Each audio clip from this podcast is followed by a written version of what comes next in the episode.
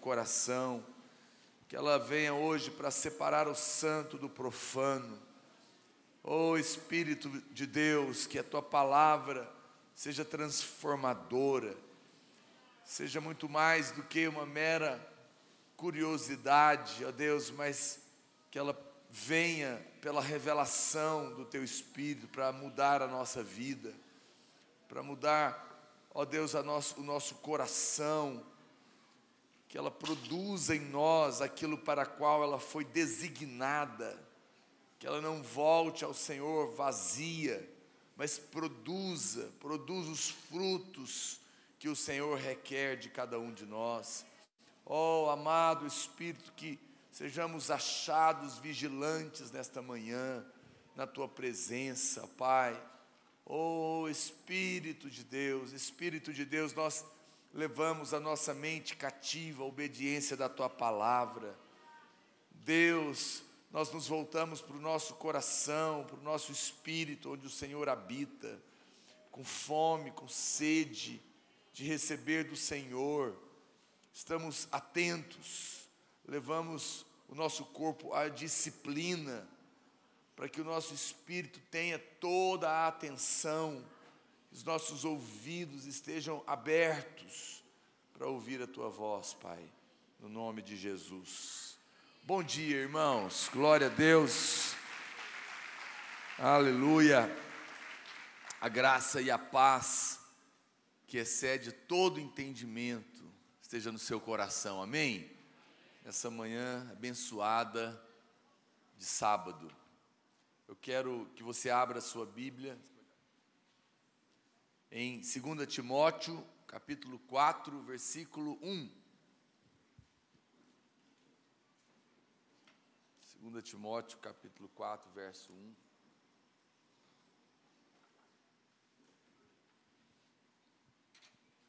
Bom, irmãos, antes que você, antes que eu me esqueça, eu vim com essa camiseta aqui hoje, estou fazendo propaganda das camisetas, né? Ontem apresentei da convenção. Essa aqui é a nossa camiseta oficial com a nossa logomarca da, dos radicais livres nas universidades e nas escolas. Esse brasão nós mandamos é, fazer né, é, como profissional, porque essa é a marca que nós vamos usar. É, tem aqui a cruz, a mãozinha e duas referências às escolas. Nós vamos usar esse. Está dando microfonia aqui. É, essa logo para no trabalho com as escolas e universidades, tá bom? Só para você conhecer, está sendo produzido todo um material voltado para as escolas e universidades também, para que vão apoiando o trabalho. É, amém. Vamos ler a palavra de Deus, 2 Timóteo capítulo 4, verso 1 em diante. A Bíblia diz: Conjuro-te perante Deus e Cristo Jesus, que há de julgar os vivos e mortos, pela sua manifestação e pelo seu espírito, pelo seu reino. Prega a palavra, insta, quer seja oportuno, quer não. Corrige, repreende, exorta com toda a longanimidade e doutrina, pois haverá tempo em que não suportarão a sã doutrina, pelo contrário, cercar-se-ão de mestres, segundo a sua, as suas próprias cobiças, como que sentindo coceira nos ouvidos e se recusarão a dar ouvidos à verdade, entregando-se às fábulas. Tu, porém, se sóbrio em todas as coisas, suporta as aflições, faz o trabalho de um evangelista, cumpre cabalmente o seu ministério.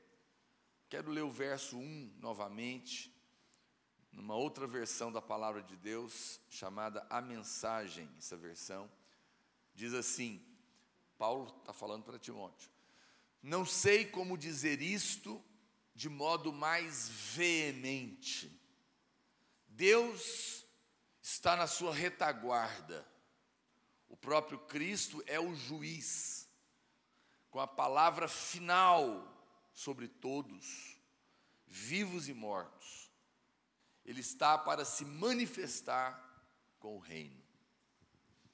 Glória a Deus. Essa uma palavra muito poderosa de motivação, onde Paulo está conclamando a Timóteo e também, que é o seu discípulo, a cada um de nós, para nos levantarmos com grande ousadia, grande ousadia nesses dias do fim.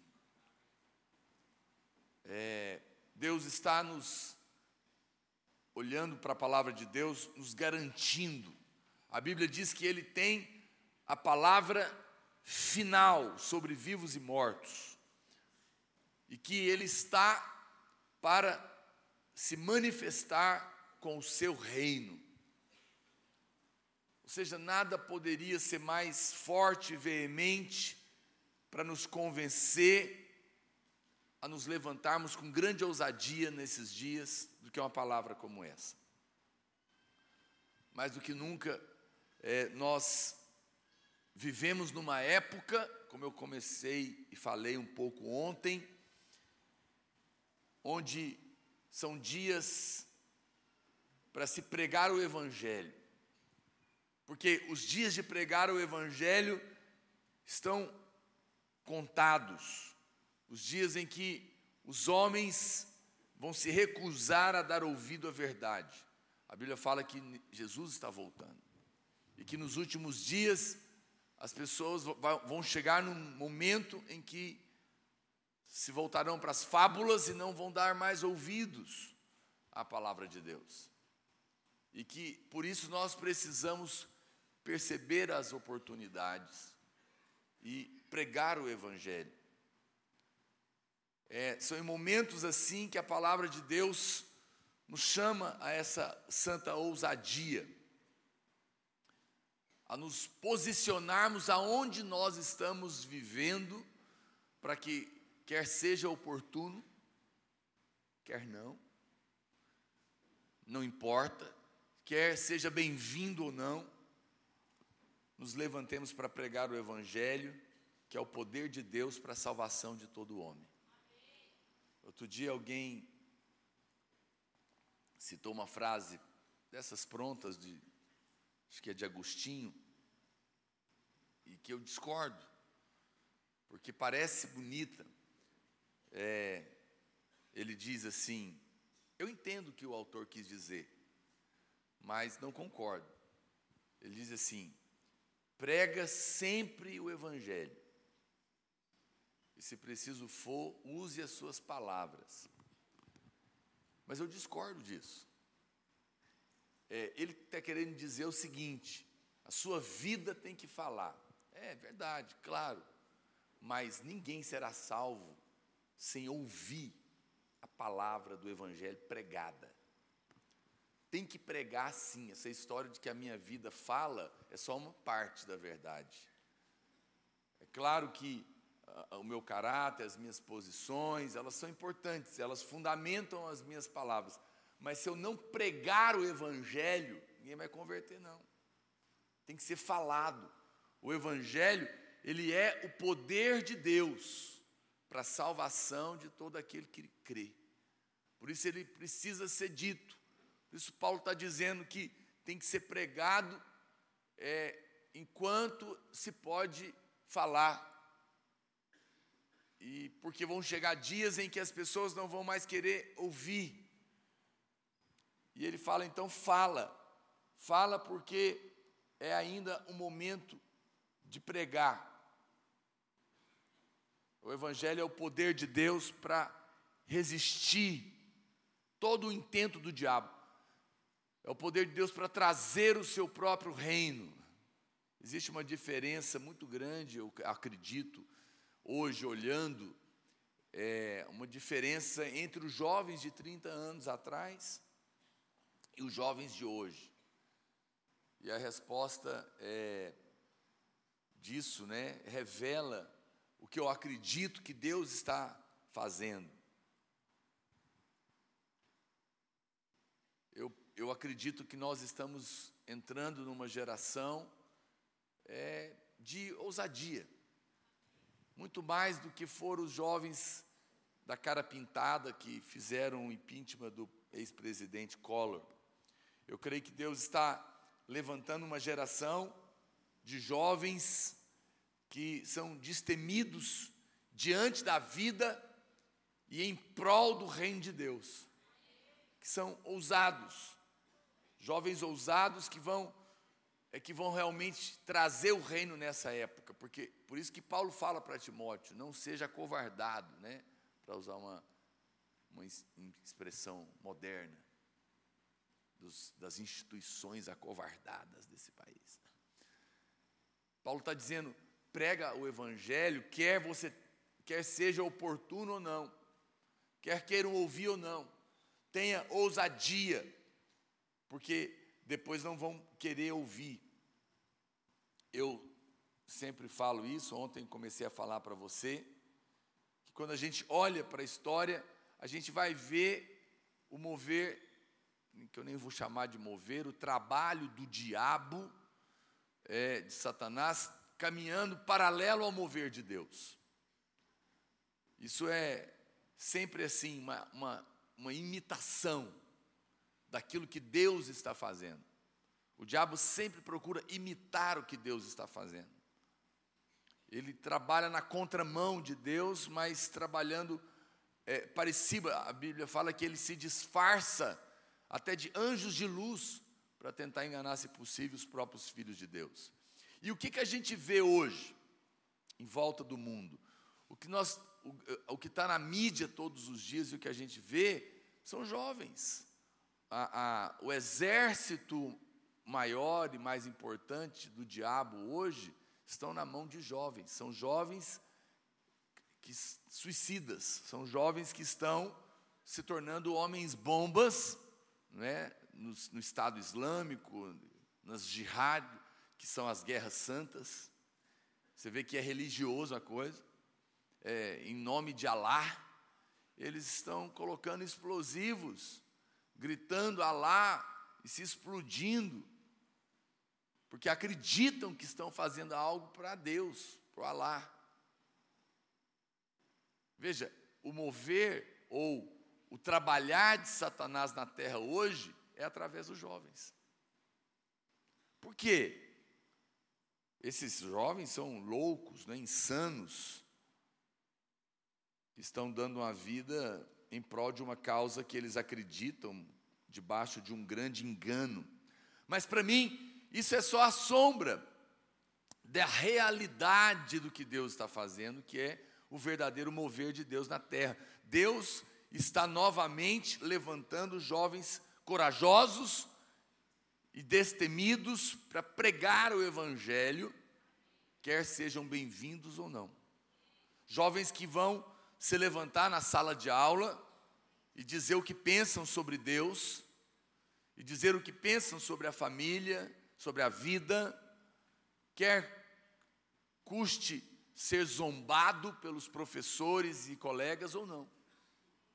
Jovens que vão falar e se reunir no meio do recreio e que vão dizer: sou crente, acredito em Deus, ando no outro caminho, não quero o que o mundo está fazendo. E vão receber por isso zombaria, talvez até perseguição. Satanás, ele sabe disso. Ele sabe que Deus está levantando uma geração de jovens. E é por isso que ele também está movimentando os jovens dele. Mas Deus tem o seu exército de destemidos. E estamos reunidos nesse dia essas palavras que nós lemos parece que são as últimas palavras de Paulo a Timóteo. É, Paulo, aqui nesse contexto, está para partir, está para morrer, e ele está deixando uma palavra para Timóteo, seu discípulo. Está deixando umas últimas palavras. É, e a mensagem é que Timóteo, o discípulo, se posicione com muita ousadia assim como Paulo viveu os seus dias. Ele está dizendo, assim como eu vivi intensamente a minha vida para Deus, Timóteo, eu agora estou morrendo, estou partindo, e eu deixo essa mensagem para você. É assim que você deve viver os seus dias de oportunidade na terra, ele está dizendo, intensamente, para pregar o Evangelho. Mas se você continuar lendo a carta de Paulo a Timóteo, você vai encontrar nela uma chave. Qual chave, pastor? O segredo pelo qual o apóstolo Paulo viveu uma vida intensa para Deus e por que razão e qual a razão que ele dá para Timóteo viver ousadamente a sua juventude para Deus. No capítulo 4 de 2 Timóteo, versos 6 e 8, eu vou continuar lendo nessa outra versão a mensagem. Não é a que eu uso, tá bom? É só estou usando ela nesse texto. A Bíblia diz: olha o que, que Paulo está falando para ele. Assuma o comando, porque estou para morrer. A minha vida, olha que lindo isso. A minha vida é uma oferta no altar de Deus. É a única corrida que vale a pena disputar. Tenho corrido com esforço até o fim, conservando a fé por todo o caminho. Tudo que existe atrás de mim agora é a ovação, o aplauso de Deus. Submeta-se a isso, pois Ele é um juiz honesto. Ele vai fazer o que é certo, não apenas para mim, mas para todos os que estão ansiosos pela sua vinda. Na versão normal, revista atualizada, o verso 8 diz: Já agora a coroa da justiça me está guardada a qual o Senhor, reto juiz, me dará naquele dia. E não somente a mim, mas a todos quantos amam a sua vinda. Lembra, coroa, tem irmãos que acham que, ah, pastor, eu quero ser vencedor, que eu vou receber uma coroa no céu. Ele acha que o que Deus vai dar para ele é uma coroa de ouro com pedra, vai pôr na cabeça dele. Não, coroa fala, quando, quando fala que a rainha perdeu a coroa, ela perdeu a posição. Mas quando fala que você, que o vencedor será coroado, é que nós vamos ser colocados no milênio numa posição de governo, numa posição de autoridade, de influência no reino de Deus. Então, Paulo está dizendo que ele, ele revela a vida, ele está dizendo que a vida dele era, eu acho linda essa expressão, a vida de Paulo, ele diz: a minha vida era uma oferta no altar de Deus. Uma oferta no altar de Deus. E para ele, a única coisa que valia a pena nessa vida era viver essa santa corrida para Deus. E ele tinha para isso uma grande motivação. Qual que era a motivação? É que Paulo poder, podia antecipar, ele via, segundo o que está escrito aqui, a coroa que estava diante dele. Ele via, ele via aquele dia, a coroa que estava preparada para ele no dia que ele comparecesse diante de Deus, ele via a posição de honra do vencedor. Você sabe quando você ver a vida nesse plano mais amplo, tudo mais vai perder sentido para você. Paulo está dizendo isso. Para mim, nada que mais importa, porque eu já vi o que está preparado para mim. Eu já vi a coroa, eu já vi a posição de honra, de influência. Então a minha vida nada mais é do que uma vida no altar, uma vida dedicada, uma vida consagrada para Deus. Eu vou viver meus dias assim, Timóteo. Meus, eu vivi a minha vida assim. A minha vida, ela é uma vida dedicada para Deus. Eu estou para partir e a única corrida, ele está dizendo. Parece que Timóteo gostava desse negócio de esporte, porque Paulo, em algum momento, ele fala: Ó, é, não fica invocado demais com isso, não, porque o que importa é uma vida piedosa, né? E ele fala sempre dessa ilustração para ele. É importante praticar esporte, mas é mais importante, Paulo está dizendo, praticar a piedade. E ele fala para Timóteo que é, a vida dele foi essa dedicação, e o motivo né, disso era a coroa, era esse lugar de honra, de ser um vencedor. Ele fala isso para Timóteo, ele fala que a única corrida que importa não é das Olimpíadas do Rio de Janeiro 2016, é a corrida dessa fé. É isso que vale a pena, porque essa é a verdadeira coroa que nós vamos receber. Então você, quando você vê o que está preparado lá na frente, você vai poder dizer como Paulo. Ninguém pode dizer que de fato a sua vida é uma oferta no altar de Deus é, e ter a firme convicção dessa corrida que vale a pena, da fé, se você não vir a coroa.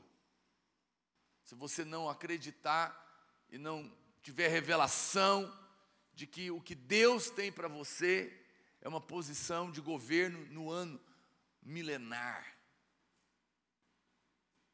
Governar com Deus é uma coisa que nós não fazemos noção, não fazemos ideia do que vai acontecer, sem falar do arrebatamento na nossa presente época.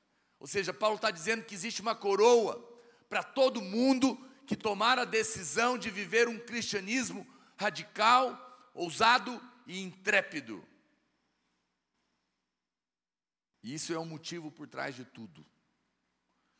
Quem toma a decisão de viver uma vida no altar, Paulo está dizendo, uma vida ousada para Deus, pode esperar uma recompensa.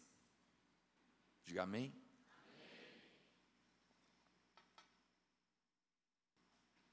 Nós, com certeza, muitas pessoas ficarão surpresas quando acontecer o arrebatamento. Que pode acontecer, diga-se de passagem, a qualquer momento. Porque, como eu disse ontem, o pano de fundo da volta de Jesus está armado. Jerusalém, Israel voltou a existir. Depois de dois mil anos, Jerusalém foi tomada. E o templo, em algum momento, será reconstruído. A gente constrói o momento profético e esses são sinais da volta. Para a volta de Cristo, propriamente dita, tem sinais, mas o arrebatamento não há sinal, ele pode acontecer a qualquer momento. E os crentes vencedores são esses que estão antevendo a coroa e estão tomando a firme decisão e fazendo escolhas hoje a respeito da sua vida. Hoje é dia de você, e eu estou aqui hoje para te conclamar, para te chamar a essa consciência. Eu não estou igual ao Paulo, não. Estou tão velho e nem estou para morrer amanhã, ainda que pode acontecer. Mas eu estou aqui como irmão mais velho, como Paulo Timóteo, ou pelo menos como alguém que já é crente há 26 anos e pastor há quase 20, para te conclamar. Hoje é dia de você oferecer sua vida como oferta no altar de Deus e se levantar para se posicionar pelo Evangelho com ousadia, quer seja oportuno, quer não. Lá onde você vive, lá na sua escola, na sua faculdade, na sua família, no seu trabalho. Alguém pode dizer amém? amém? É importante você dizer amém. Crente calado é crente oprimido. A Bíblia fala: enchei-vos do Espírito Santo, falando. Ninguém é cheio do Espírito Santo calado. Só é cheio do Espírito quem fala. E, e amém é o nome do Senhor. Ele é o amém. Ele é a testemunha fiel e verdadeira. Então, quando você diz amém, você está confessando o nome dele. E a Bíblia fala que aquele que confessa o seu nome é salvo. E não é salvo só do inferno, é salvo da frieza espiritual, é salvo da opressão, é salvo de então, quando você fala amém, você está confessando o nome dele e uma água vai fluir do seu coração. Amém. Aleluia. Vamos ensaiar? Um, dois e? Está ficando bom, aleluia. Nós não, não seja uma, né, uma igreja calada. Importante que você aprenda isso. Você sabe que isso é uma coisa que a gente aprende. responder, ser responsivo, é, concordar. Quando você vai ter nessa posição, você vai assimilando. Só um parênteses. Então, eu acredito que essa é a estirpe de gente que vai fazer história, né, que vai trazer o reino de Deus e que vai participar do arrebatamento e que vai receber a coroa naquele dia, uma posição de honra e de influência diante do Senhor. Eu acredito nisso. É para isso que eu trabalho. Os radicais livres, ele tem essa visão, essa conotação, esse encargo no coração. Nós somos esse tipo de gente. Em toda a Bíblia, homens, jovens ousados, mulheres ousadas, se você acompanhar, eles se levantaram no decorrer da história em favor do reino de Deus. E cada um deles foi ousado, e a Bíblia, a Bíblia dá ênfase numa, num espectro da ousadia. E como Paulo exorta Timóteo a continuar esse legado de jovens na palavra de Deus. Eu quero te mostrar alguns deles. Eu quero te mostrar algumas ousadias que nós precisamos de ter na nossa vida, na no servir a Deus. Então, por exemplo, ontem eu falei um pouco sobre Esther. Esther, ela foi uma jovem. Ela abriu mão dos projetos de rainha, abriu mão do mundo para servir a Deus. É ela que fala, se você ler a história dela, quando Mordecai exorta ela a ir lá falar com o rei, mesmo que o rei não tinha chamado ela, isso significava que quando alguém entrava na presença do rei, mesmo sendo a rainha, sem ser convocada, podia morrer. Mas diante da situação de Israel, que estava para morrer, para decreto de morte sobre a nação, ela ousadamente vai na presença do rei. Ela, mas antes de ir, ela conclama um jejum de três dias, até para os cachorros, e fala para o rei, fala para Mordecai: Eu vou lá falar com o rei. Se perecer, pereci. Se morrer, morri. Mas eu vou fazer a vontade de Deus. Que, que ela estava fazendo? Ela estava amando a vontade de Deus acima da própria vida dela. Ela sabia que, no mínimo, talvez o rei não a matasse, mas perdesse a coroa. Ela amou responder a Deus acima da sua, do seu projeto de vida pessoal. Olha o que diz Tiago, capítulo 4, verso 4: Infiéis, não compreendeis que a amizade do mundo é inimiga de Deus? Aquele, pois, que quiser ser amigo do mundo, constitui-se inimigo de Deus. Eu sei que você está acostumado a ler esse versículo, mas ele é muito sério. Quantos jovens na igreja não são amigos do mundo, né? Não, ele não é, ele não está desviado, mas ele é amigo do mundo ele tem uma amizade com o mundo, ele tem muitos, a vida dele e muito do seu prazer ainda está envolvido com o mundo. Mas a Bíblia diz que quem é amigo do mundo é inimigo de Deus. Não é que você está lutando necessariamente contra Deus, mas você está resistindo frontalmente a Deus, porque o mundo jaz do maligno. Por isso que a Bíblia fala: quanto mais você envolve com o mundo, mais as práticas do mundo, mais você se envolve com o diabo.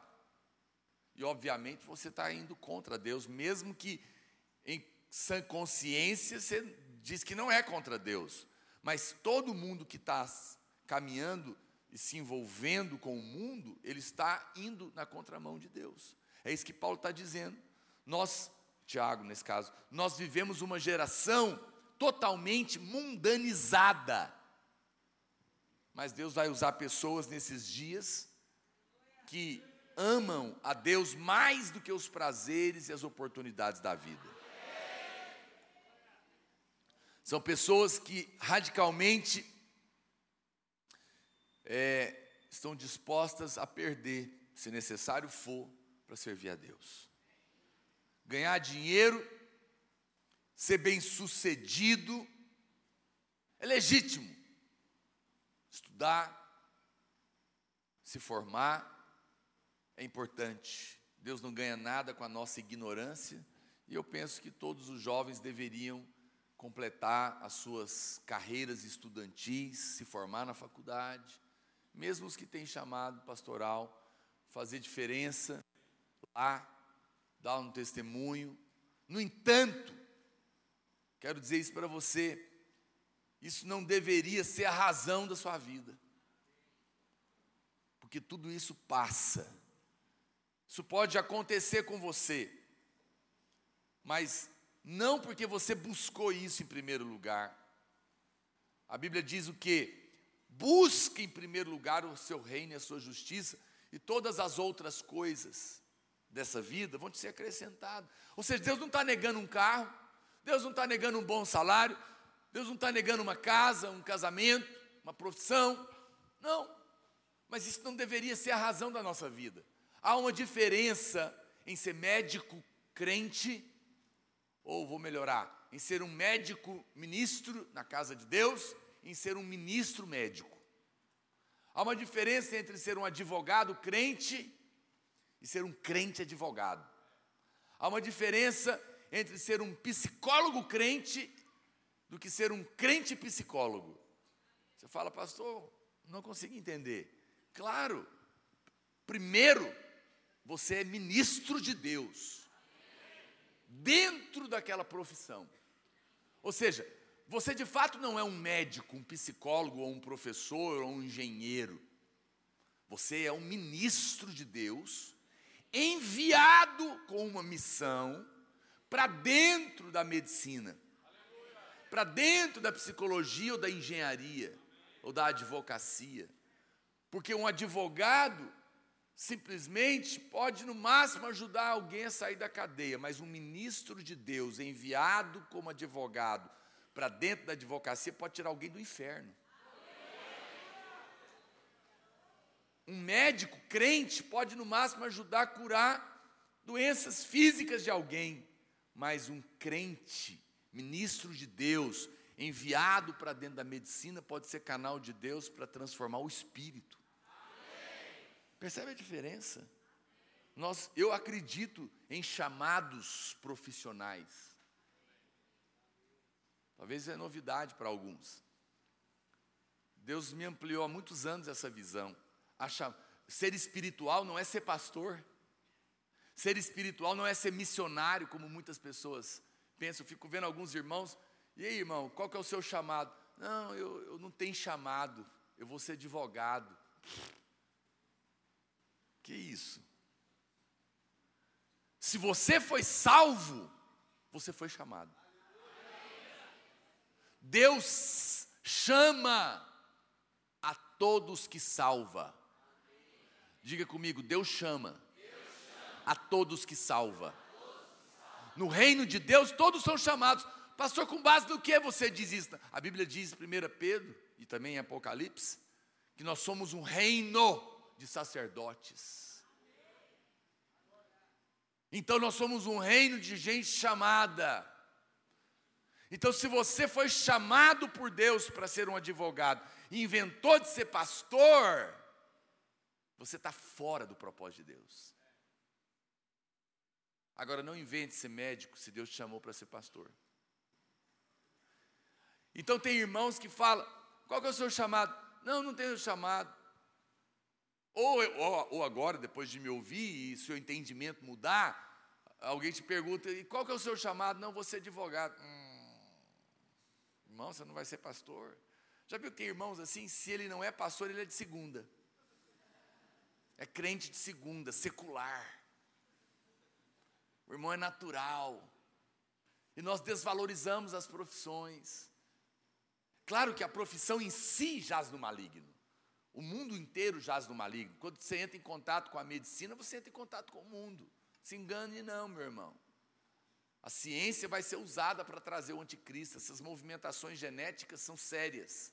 Isso aí é a próxima geração de nefilins da atualidade, os próximos gigantes da terra, as mutações que estão sendo trabalhadas, os clones. O diabo tem a ver com isso. Mas isso não significa, eu hoje, né, para mim é muito claro, as profissões, elas são campos missionários.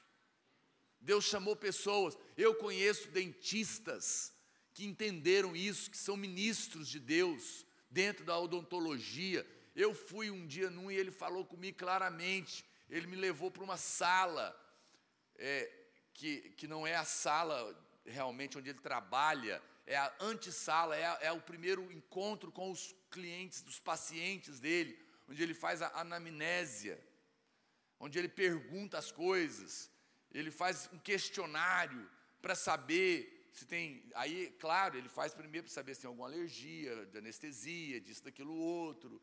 É, aí ele aproveita, porque dentista, você sabe, você pode ver Deus em tudo. Então, ele, ele tem que saber se você arranja os dentes. Né? Tem a ver, claro, é de dente. Mas se você arranja o dente, aí ele faz a segunda pergunta. É, por que, que você está. Você, você os dentes à noite? Você está passando por algum problema? Entrou o pastor. Ele me contou, falou, pastor, tem mulher que deita aqui no chão e chora igual criança. Eu expus demônio de gente aqui. Sério. Depois ele trata de dente. E aí ele leva para a cadeira, enfia uma injeção, trava a boca do sujeito. O professor não vai falar nada. E ele frega uma hora o evangelho com o motorzinho na mão.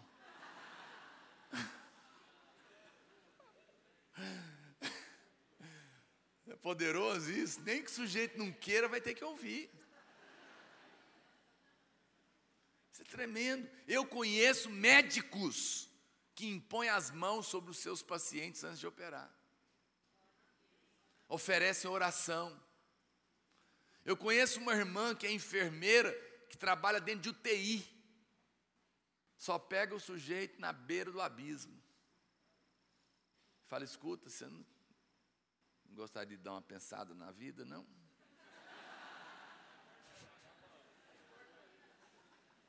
Ah, pastor, é desleal. Que desleal? É oportuno. Pode não ser boa política, né? Pode não ser, como diz aí, é, é, como é que é? Não, a outra palavra que politicamente correto, nem ético, claro. Mas o que, que eu tenho a ver com ética nesse aspecto? Prega a palavra, quer seja ético ou não, quer seja oportuno, quer não. Eu não estou debaixo desse politicamente correto.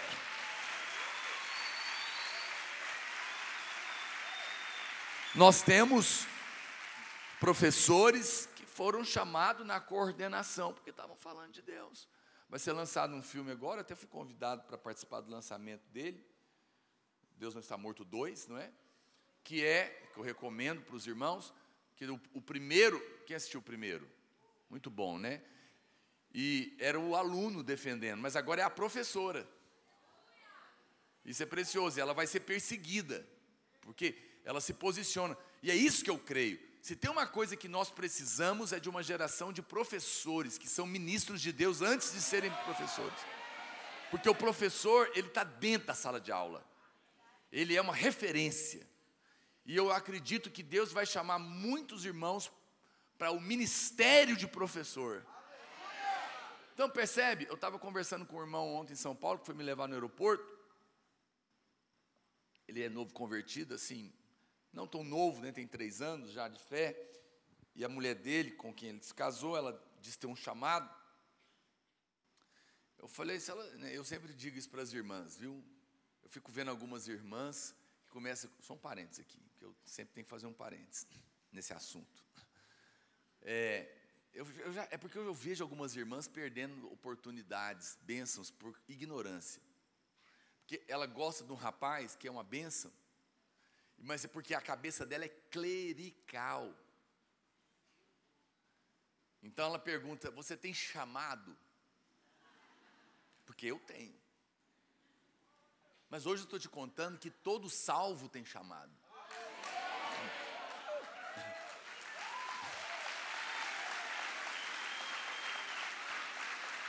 Agora, qual é o chamado da mulher?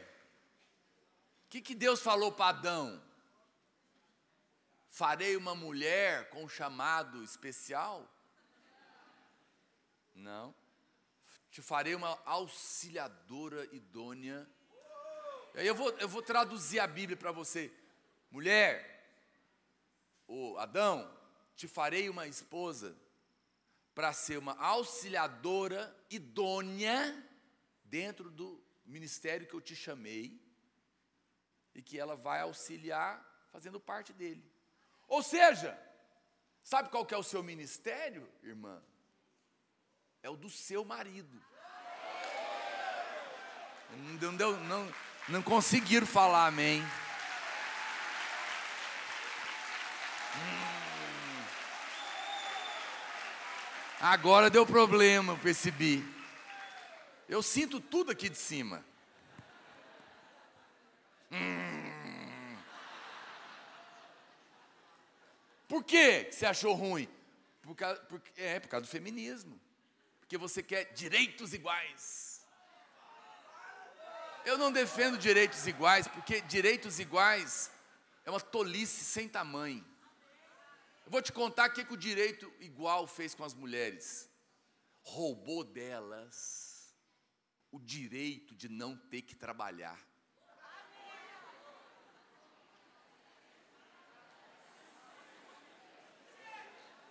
Olha o tanto que é burro. O que, o que na cabeça de uma feminista é direito é perda de privilégio.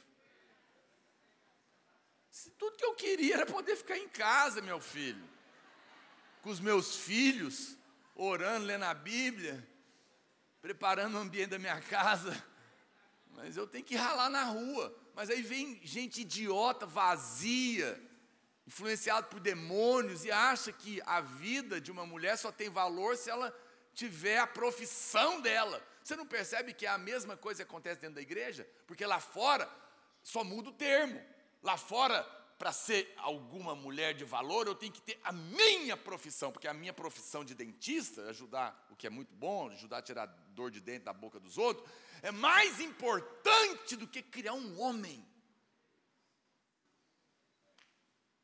E é por isso que o nosso país está cheio de ladrão, porque não tem mãe que tem temor de Deus e conhece os valores da palavra de Deus para criar homens dignos para governar essa nação, porque foram entregues para as babás.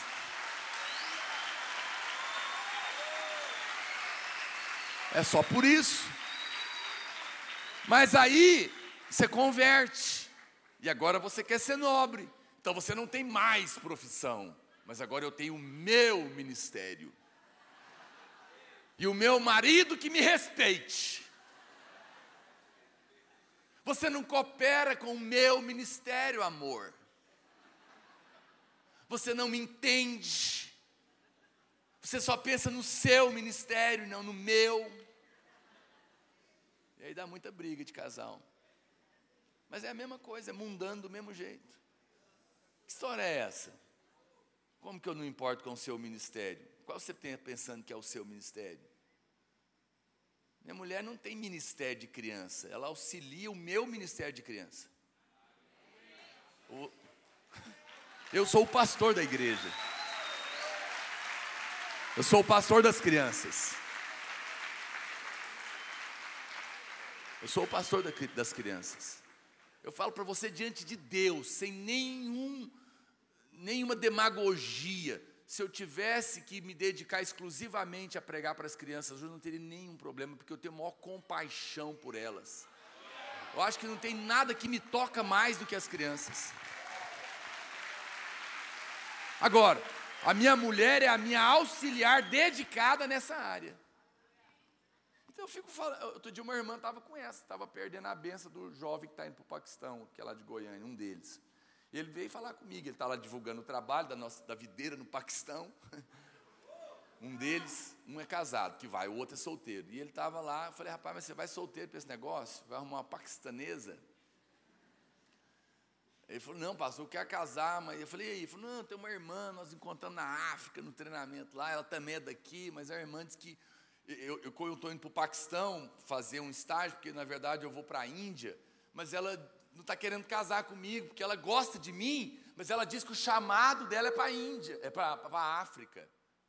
E o, como o meu é para a Índia e o dela é para a África, então o chamado dela é diferente do meu. E eu falei, me mostra ela que eu vou dar um couro nela. Que eu vou contar para ela que ela não tem chamado, quem tem chamado é o marido.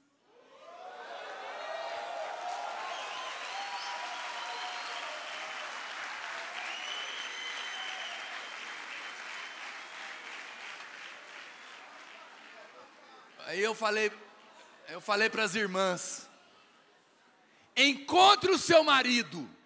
Olha as irmãs, ouça irmãs, hoje as irmãs estão com raiva de mim. Irmãs, me ouçam. Eu vou falar aqui o que eu falei no púlpito. E essa irmã estava lá. Estava ela e o rapaz. Aí eu mandei um recado. O vaso aqui mandou um recado. Eu falei para as irmãs: encontre o seu marido, claro, em Deus, né? E você terá encontrado seu chamado. Eu falei, você não está percebendo? Pode aplaudir, Senhor. Eu falei para ela, falei, você não está percebendo? falei, presta atenção, presta atenção. Você encontrou o rapaz, no caso dela, você gosta dele? Gosto. Você se sente atraída por ele? Sinto. Você se identifica com ele demais. Sente paz? Sinto. Então por que você não relaciona? Ah, não sei, porque por mais que eu sinto tudo por ele, ele está indo para a Índia e eu para a África.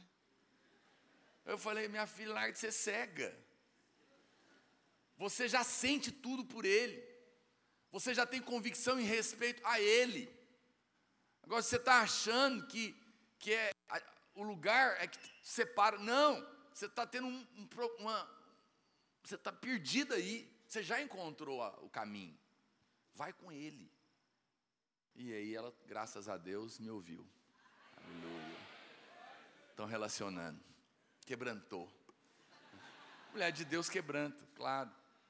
Mulher carnal é que é tola. Mas quem é espiritual ouve, percebe, não é? Então, eu fico, é, é precioso isso. Agora, voltando aqui para o nosso assunto, então. Então, eu quero que você mude a sua perspectiva. Porque você não se envolvia na igreja, porque você dizia, não tem chamado para ser pastor. Mas é que eu dizia para esse irmão, esse irmão casou com essa moça lá de São Paulo, né, que ela tem um chamado. E aí o povo fica no pé dele. E aí, você tem chamado? Ele falou, pastor, é o seguinte, eu estou aberto para Deus, que, mas isso é uma coisa que eu escolho. E o povo fica me pressionando, e eu não sei se eu tenho. Eu falei, fique em paz, irmão, você tem. Agora é que na cabeça das pessoas só tem chamado, se for para chamado, está escrito na testa, pastor. Eu falei, mas a Bíblia fala que na função, pastor não é um título, pastor é uma função, é diferente. Eu não sou engenheiro Naor, doutor Naor, eu sou, eu sou o Naor que é pastor. Que eu sou o Naor que exerce a função pastoral, assim como todo mundo que cuida de gente. Você cuida de gente? Então você é pastor. Você prega o evangelho? Eu também. Você expulsa demônio? Eu também. Você lê a palavra? Eu também. Você adora a Deus? Eu também. Você aconselha as pessoas? Eu também. Você ora com as pessoas? Eu também. Então nós somos tudo pastor nesse aspecto. É claro, ah, pastor, então não tem pastor na Bíblia? Tem. Mas tem não no sentido que eu sou melhor que você diante de Deus. Significa apenas que existe uma organização em Deus, na vida da igreja, que Deus estabeleceu pastores para governar, para estabelecer direção, para treinar os líderes, treinar os santos, ensinar os mais novos. Então nós somos como o pai da casa, pai da família, mais velhos e experientes para conduzir, mas não me coloca numa posição melhor ou mais útil do que você.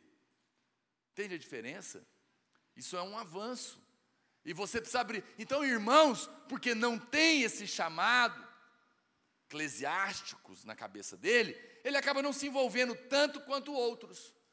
Eu louvo a Deus porque há irmãos hoje em Goiânia que foram meus discípulos direto e que eu, por um momento, achei que de fato tinha um chamado pastoral de tempo integral. Eu prefiro falar assim na obra, né? Que é essa diferença. Porque uns têm um chamado que não são de tempo integral, porque o chamado deles é dentro de uma profissão. E o outro tem um chamado tempo integral exclusivo, dedicado para a igreja, como é o meu caso. Mas esses irmãos eram tão pastores, né, tão envolvidos, que eu comecei a desconfiar. Mas eles mesmos chegaram à conclusão depois que não eram. Eles eram outra, o chamado deles era dentro de outras áreas. Hoje são empresários, são advogados, mas são homens de Deus, pregam inclusive, viajam pregando. É impressionante. E a prova é que qualquer discipulador da videira que sai por algum motivo e chega numa outra igreja, no outro dia eles ordenam eles. E eu, eu falo isso sem receio. Qualquer discipulador, qualquer líder de célula nosso hoje pode ser pastor. Ele ia ter suas dificuldades, mas ia conseguir fazer. Certeza. Ia conseguir dar uma aula de cursão, CTL, fazer um encontro, expulsar demônio, pregar o evangelho, aconselhar alguém, dentro dos seus limites, ele ia crescer, mas ele tem um mínimo para ser bênção. Eu não tenho dúvida disso. Então eu quero que você mude a sua perspectiva. Por quê? Porque quando você é um professor, um advogado, psicólogo, engenheiro, segunda-feira cedo, depois do feriado da Páscoa, você tem que encarar o trabalho. E aí é como alguns irmãos que falam: O que, que foi? Chega para lá. Aí alguns irmãos falam, você encontra ele de manhã, e aí, irmão? É, tô indo lá para o Egitão, trabalhar para Faraó. É cego. Quem entendeu que é chamado por Deus, segunda-feira cedo ele não está indo para Faraó. Ele não está indo para o Egito trabalhar para Faraó. Ele está indo responder a Deus no seu ministério, dentro da engenharia. Isso muda tudo. Isso muda toda a perspectiva. Você encontra ele de manhã no sinaleiro, e aí, irmão? Ele fala: Eu estou indo servir a Deus no meu chamado como professor, pastor, lá na escola tal. Isso não é maravilhoso? Tá, você está me entendendo? Quem está me entendendo? Está percebendo a perspectiva? Mude a sua cabeça. Mude a sua cabeça. Agora, se Deus te chamou para ser tempo integral, amém. Não é? E as irmãs não sejam tão rápidas em ficar divulgando chamado. Quando alguém perguntar, você tem chamado? Tem, qual que é? Do meu marido.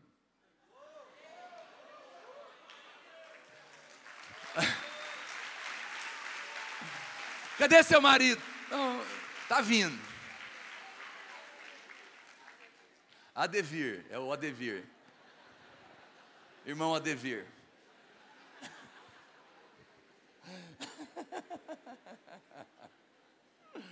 Pastor, mas eu sinto coisas no meu coração. Amém, guarde. Guarde elas. Não estou dizendo que Deus não fala com você ou que não quer te usar. Mas você sabe, você já nasceu dentro de uma igreja que as mulheres são discipuladas por mulheres e apacentam crianças. Então, você vai estar envolvido nisso de qualquer maneira. Porque essa é a nossa, é o nosso caminho, é o nosso trilho. Essa é a nossa família, exatamente. A gente já ajuda sim. Então, seja como líder, discipulador, mulher de pastor, mulher de engenheiro, você vai exercer essa função pastoral dentro da igreja, porque o seu marido também, como engenheiro e advogado, também vai participar da, da, do encargo de Deus. Lá, a, lá tem uma, um casal, o Zemar lembra deles, a, o Rafael, que casou com a. Esqueci o nome da irmã agora. Rafael Medeiros. Ele casou com a Carolina Prudente, uma irmã preciosa demais e assim, muito usada por Deus, né? E todo mundo via que ela realmente era mulher de um pastor, né, nos moldes. Mas o irmão, na época, deu uma crise, porque ele muito envolvido, muito precioso, mas ele dizia, honestamente, eu não sinto um chamado pastoral de tempo integral na igreja, mas a minha vida é para o Senhor. Caso não case, caso não case, caso não case, vai casar. Como é que você não vai casar? Você ama o sujeito, você está apaixonada, ele é uma bênção, ele serve na vida da igreja, ele é discipulador, ele cuida de um rebanho enorme, ele prega, ele expulsa demônio. Que história é essa, minha filha? Graças a Deus estão casados já há uns 10 anos, envolvidíssimos até o teto na obra. tem um trabalho fora. Qual o problema? Ela não perdeu o ministério, não, filha. Você é que é religioso. Se não tiver um título de pastor na sua testa, não serve. E eu estou quase piorando as coisas para as irmãs aqui.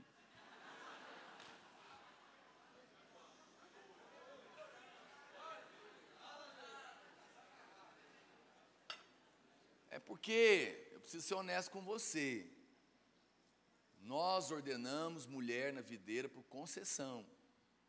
Não é porque as mulheres são menores, não, é porque não existe isso na Bíblia. Você sabia que não tem pastora na Bíblia? Com título? Ordenado púlpito? Nós apenas fazemos isso por, por uma exceção, porque nós reconhecemos a função pastoral das irmãs. Mas isso não diminui a irmã, é porque a vontade primária e maior de Deus para a mulher, e quando você dá um título de pastora para ela, às vezes, às vezes, atrapalha a cabeça dela e dos irmãos. Então Deus não estabeleceu isso, ainda que Deus usa sempre as mulheres, e usou sempre, vai usar sempre, e às vezes muito mais que os homens. Agora você fala amém. Mas eu vou falar com os homens. Os homens que não respondem, é claro. então não é uma questão de comparação, presta atenção. Porque a, porque a Bíblia fala que a mulher será salva pelo papel de mãe. Ah, então agora tem que ser mãe para ser salvo? Deus não está falando de inferno. Está falando de ser vencedora. Porque o que, que adianta a minha mulher auxiliar o meu ministério pastoral de tempo integral na obra, cuidando da parte das crianças e deixar meus filhos para o inferno. E não cuidar da minha família e da minha casa. Então, eu não abro mão disso, é a prioridade dela. Agora, eu permito, por causa da situação presente de famílias e crianças sem pais, que os meus filhos sofram uma certa privação e compartilho a minha mulher, me auxiliando no trabalho pastoral, com as crianças dos outros. Eu tenho muita clareza disso. Então você precisa parar com essa bobagem de achar que é o título que é importante, porque tem um monte de pastor ordenado, com título na testa, com carteirinha de pastor, que vai direto para o inferno no dia que morrer, porque nunca nasceu de novo, só formou no seminário. E tem muita gente que nunca vai receber um título de pastor, porque o seu chamado era dentro de uma profissão, no entanto, a desempenhou com excelência debaixo de jejum e oração, servindo a Deus poderosamente e em paz e alegria, e vai ser galardoado naquele dia, porque fez o que Deus chamou ele para fazer. Então, vamos parar com essa conversa. Vamos parar com essa conversa que só quem tem chamado pastoral de tempo integral é que são os espirituais da igreja. Não é. Próxima vez que alguém perguntar, e aí, você tem chamado para ser pastor? Não, não tem. Então vamos para o próximo. O que, que é isso? Você não pode casar com esse sujeito mesmo, não. Ele é cego. Ele é clerical. Clerical religioso, exatamente. Não. Eu quero saber da sua vida espiritual. Quero saber sua vida com Deus. Quero saber se você ouve a Deus. Quero saber se você anda com Deus. Eu quero saber se você está respondendo a Deus dentro do seu chamado de vida. De vida. Ele falou, pastor, como é que eu vou saber? Eu falei, você vai saber, porque a Bíblia diz que o caminho, a vida do justo, é como a luz da aurora, que é o sol que, que começa cedinho, fraquinho, e vai brilhando. Nove horas, dez horas, onze horas, até ser dia perfeito. As coisas de Deus chegam a um ponto que ela é perfeita. Aí tem irmãos que estão vivendo acusados porque ele é feliz em ser um advogado, mas ele fica mal porque ele pastor, eu, eu fico acusado porque eu sou feliz em ser um advogado, porque todo mundo fala que eu devia era parar de me envolver nestas coisas do mundo para me envolver na igreja. Ah, mas você não é envolvido na igreja? Pastor, eu sou, eu lidero cela, paciente irmãos, vou para encontros para os demônios, prego o evangelho, mas é porque eu também tenho alegria em ser médico e mas parece que os irmãos falam que eu estou envolvido demais com as coisas do mundo. Hum. Temos um problema aqui. Problema de religiosidade. E o irmão está provavelmente vivendo o chamado dele, dentro da medicina, debaixo de acusação, de culpa, como se isso fosse de menos. Ora, mas se ele é alguém que é espiritual, não importa onde ele está. Desde que ele esteja respondendo a Deus. Está tá ficando claro isso para você? Então eu gostaria de fazer uma proposta aqui nessa manhã que você mudasse a sua maneira de responder. Se você é alguém envolvido com Deus, você tem um chamado. Porque na verdade você tem um chamado de qualquer jeito. Se você é envolvido com Deus, você está respondendo ao chamado.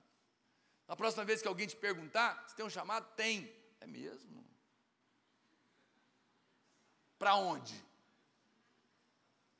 Eu já fui enviado. Sério? Está indo embora? Não, já estou nele.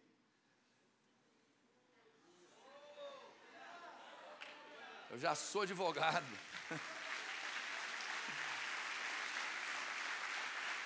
Ah, pastor, não fala isso. Não fala isso que muitos irmãos vão se esconder atrás disso, irmão. O carnal vai sempre achar um jeito de se esconder.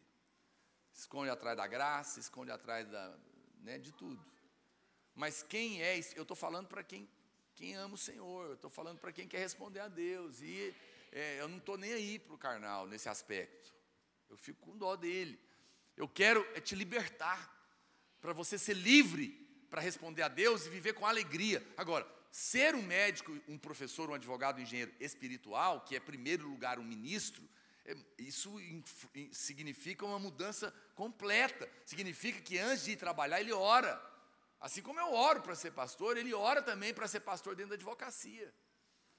O Senhor me usa, eu vou estar aqui atendendo esses clientes, são pessoas que o Senhor vai enviar, me dá sabedoria, me dá graça, que é, quando eles entrarem aqui nesse consultório, que haja presença de Deus, que o Senhor possa mover no coração, que eu possa ser usado para tocar vidas aqui e tal, e, entendeu? É a mesma coisa. Aliás, às vezes é muito melhor, porque as pessoas vão, vão ser atendidas por um médico, um advogado, um psicólogo, e às vezes não aceitam ir falar com o pastor. Por isso que é importante ter as profissões, porque você vai falar com gente que eu não vou falar. Deus vai levar pessoas a você que não, que não viriam a mim, que tem preconceito. Mas depois de conhecer alguém dentro de uma profissão, né, que é espiritual, vai se abrir. Isso é poderoso. Então Paulo está dizendo, nossa, deu, uma pregação inteirinha aqui, né? Consumi meu prazo todinho, que era só um tópico que eu queria falar disso mas é porque eu senti que era necessário eu falar. Né? É necessário eu falar. Então eu abri o tópico e criei outra mensagem.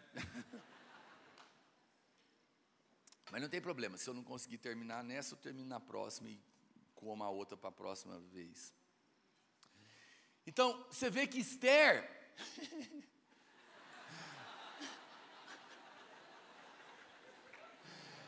a rainha ela entendeu que ela era rainha, advogada, professora, doutora, engenheira, para um propósito. Mordecai virou para ela e falou: será que não foi? Ele fala isso para ela: será que não foi para dias como esse que Deus não te colocou aí? Será que não? É a mesma coisa. Será que não foi para dias como esse, do fim, que o nosso país está enfiado num buraco de desesperança e corrupção, e mentira e peste, e violência, e medo, que Deus não te colocou naquela escola, naquela profissão. Percebe? É isso que está falando. E ela entendeu e ela falou: vou, vou responder a Deus com ousadia.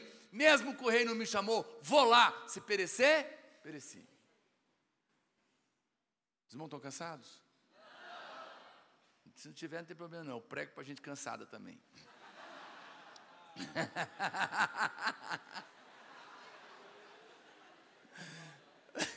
É porque eu não, não queria parar agora. Eu, né? Mesmo que depois a gente, mesmo que a gente, é que eu tenho duas palavras de manhã. Mesmo que eu emende elas, depois ele pregar hoje. É. Coitado. Não abafa não, né, Zé Mar? Então veja, preste atenção. Ganhar dinheiro e ser bem sucedido não, não é problema. A questão é, não faça disso a razão de viver. Deixe que isso seja uma consequência por servir a Deus. Amém? Você pode ter certeza Deus vai honrar. Deus vai honrar. Antes de ser pastor, eu fui vendedor de uma multinacional por muitos anos. Mas eu sempre fui pastor lá dentro. Eu não tinha o título de pastor. Mas eu era, e olha aqui, ao dizer isso, eu não estou diminuindo, tá bom, as ordenações, não. Elas são da Bíblia, devem acontecer, tem um valor espiritual. É, existe toda uma história. Eu só estou mostrando o outro lado para você. Então, é, eu o tempo todo estava lá preocupado. Eu, Deus é testemunho. Eu fazia seminário à noite, trabalhava de dia. Eu muitas vezes eu orava uma parte da manhã em casa, a outra parte eu ia orando dentro do carro. E, ah, muitas vezes eu ia passava na hora do almoço porque era, era casado, né, novo e não tinha filhos, então a gente nem almoçava em casa. Marido trabalhava também. Então muitas vezes eu estava jejuando, ou eu ia lá para o prédio da igreja orar, de noite nós íamos para seminário, de dia estava trabalhando normal. Então a minha vida secular estava totalmente envolvida com Deus. E quantas vezes eu chegava lá para trabalhar, né, cheio de Deus no carro. E quantas vezes eu, eu preguei para clientes, para funcionários, para colegas. Eu vivi um ministério tremendo ali naquele lugar, eh, de Deus trabalhando na minha vida, falando comigo. Isso foi tão precioso, né? Isso foi precioso. E é isso que importa. É você compreender que essa esse deveria ser a nossa vida cristã. Então eu acredito nisso, né? Segundo lugar, a gente vê Daniel. Daniel é um homem de Deus, um jovem também. E Daniel, ele não se, ele foi ousado por quê? Porque Daniel não se intimidou com a ameaça dos homens. Daniel era um jovem que estava foi levado entre os cativos de Babilônia para Babilônia e ele orava três vezes por dia. E a Bíblia fala que eles inventaram um decreto para perseguir ele que ninguém podia adorar outro Deus, senão ia. E a Bíblia fala que Daniel não parou de orar. Ele orava no, no andar de cima com a janela aberta, três vezes por dia. E por isso ele foi jogado é, dentro da cova dos leões, famintos, de jejum. Mas estava frio, ele dormiu quentinho no meio deles. E nada tocou ele. A Bíblia fala em Mateus 10, 28, não tem mais os que matam o corpo e não podem matar a alma. Temei antes aquele que pode fazer perecer no inferno, tanto a alma como o corpo. Quantas pessoas ainda não podem ser usadas e ousadas nas mãos de Deus, porque tem mais medo do homem do que de Deus estão mais preocupados com o que o seu pai, a sua mãe, os seus amigos de escola vão falar a respeito de você ser um crente para valer, radical, do que com o que Deus vai pensar de você por ser posicionado. Percebe? Hoje é dia, e eu estou aqui para te chamar, para ser crente que põe a cara para bater. Na faculdade, na escola, na, em casa, no trabalho, na família que em qualquer oportunidade pede oportunidade, levanta o dedinho. Alguém quer falar? Eu, essa, não faça essa pergunta perto de mim. Eu sempre vou levantar o dedo. Se alguém quer falar, claro que eu quero falar. Sempre eu quero falar. Porque quer seja oportuno, quer não, prega o evangelho.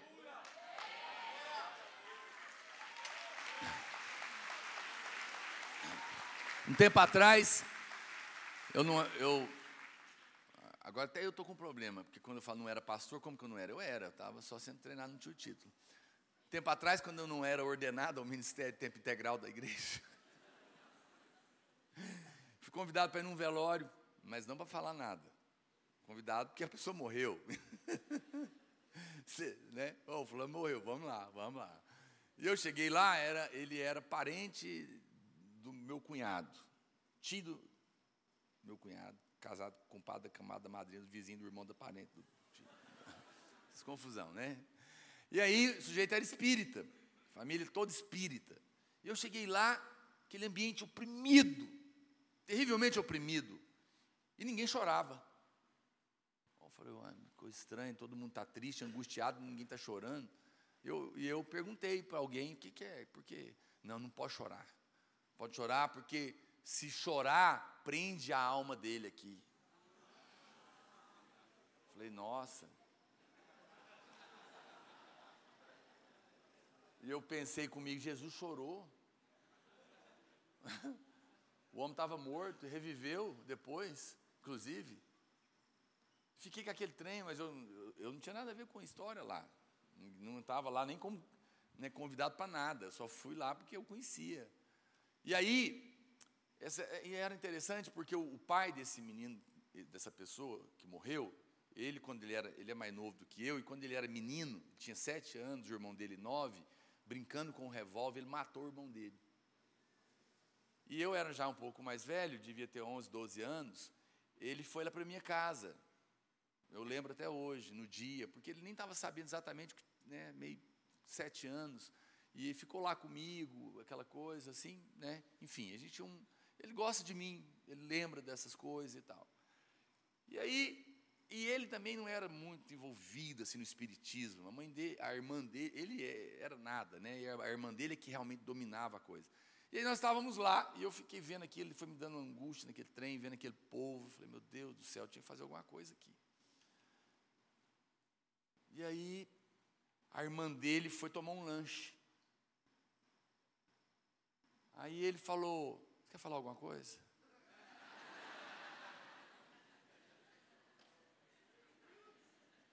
Alguém quer falar alguma coisa? Eu acho que ele perguntou assim: alguém quer falar? É aquela coisa de velório. Aí eu falei: Deus me dá sabedoria. Quer seja oportuno, quer não, eu tenho que pregar o evangelho, o que está na Bíblia, tem que ser ousado. Esse povo vai me criticar, vai cair de pau em cima de mim, vão falar que eu sou um cara abusado, vão, né, não sou politicamente correto, não respeito nem mesmo momentos sensíveis como este morte. E aí eu falei, não, eu quero falar. E ele não ia negar. Eu falei, Deus me dá sabedoria, eu estava no meio de espíritas. Aí eu bati palma, estava todo mundo conversando. Pessoal, só um minutinho de atenção. Eu falei, vamos fazer uma prece. Porque eu tenho que falar o jeito que eles entendem. E o espírita faz prece, ele não reza nem ora.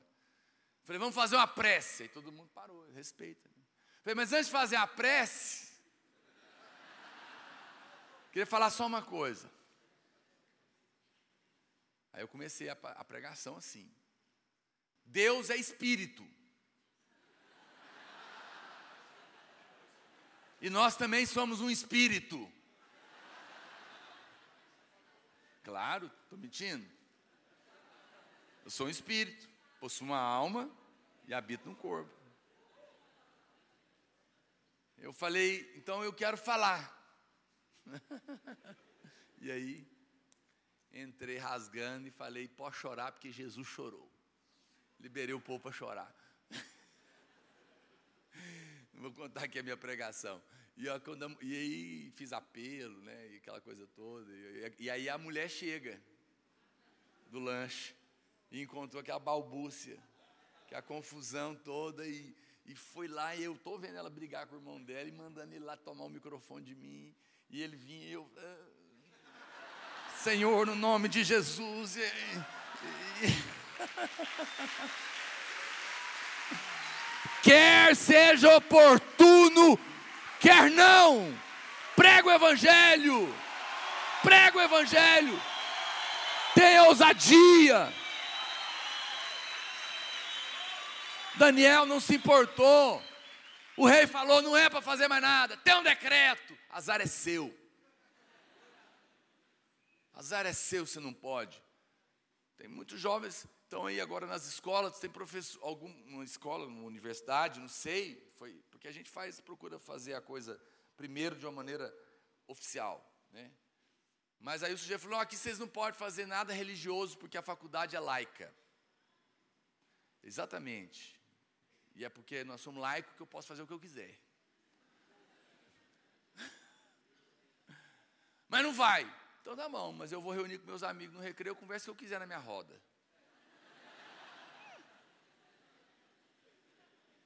Percebe? Claro. Falei, então não é porque se amanhã agora falar que eu não posso pregar o evangelho, vou me calar, irmãos. Isso não aconteceu com os apóstolos? Prenderam eles e, e bateram neles e falaram, e não fale mais desse Jesus. Aí o que, que Pedro fala? Ah, avalia comigo, falou para eles. Se convém eu obedecer a homens ou a Deus? Aonde vai o limite da autoridade governamental? Até o limite da autoridade do que Deus manda fazer. Nós somos os primeiros a orar pelas autoridades, ensinar para os irmãos a obedecer autoridades, respeitar leis, desde que elas não ultrapassem as ordens de Deus. O dia que fizerem uma lei que pregar da cadeia, vamos estar tudo preso. Pode criar muito presídio aí que não vai caber, não. Pastor, mas nós não temos que submeter? Sim, diga comigo assim: a submissão, a submissão é, absoluta, é absoluta, mas a obediência, a obediência é relativa. É relativa. Ah, não entendi mais nada. Vou te explicar. A lei diz: não pode pregar. Se pregar, vai preso. vou obedecer? Não, por quê? Porque Deus diz: prega a palavra. Quer seja oportuno, quer não. Quer tenha lei proibindo ou não, prega a palavra. Quem é maior nesse caso? Deus. Mas vou submeter? Vou.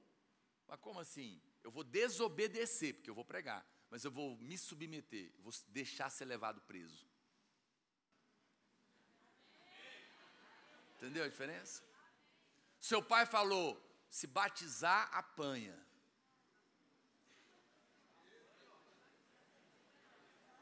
Leva uma surra. Jesus falou: é para batizar, é ordem. Aquele que crê e for batizado será salvo. Aí Pastor, eu obedeço ou não, meu pai? Segundo a Bíblia, não, porque seu pai está passando por cima dela. Mas submete, toma a maior surra dele, meu filho.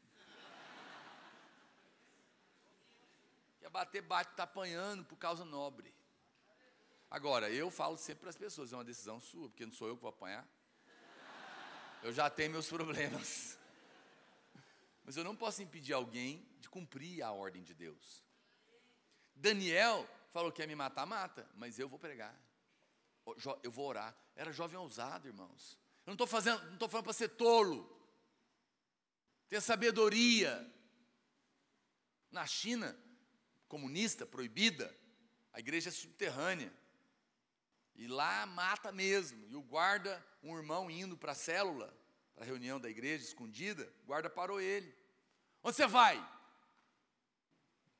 Está vindo para o culto. Mas ele vai falar isso? Precisa ser tolo? Mas vai mentir? E ele ficou parado orando. Senhor, o que, que eu respondo aqui agora? Da sabedoria. Ele falou para o guarda: Vou para uma reunião de família. Fazer o quê? Meu, meu irmão mais velho morreu. E nós estamos indo ler o testamento que ele deixou.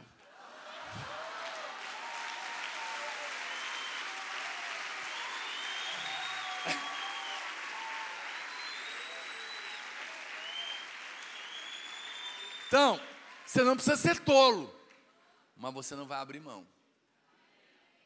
Daniel foi ousado. Quantas pessoas não são porque estão preocupados em ser perseguidos? Deus está chamando uma geração que não tem medo de crítica, não tem medo de ameaça de homens.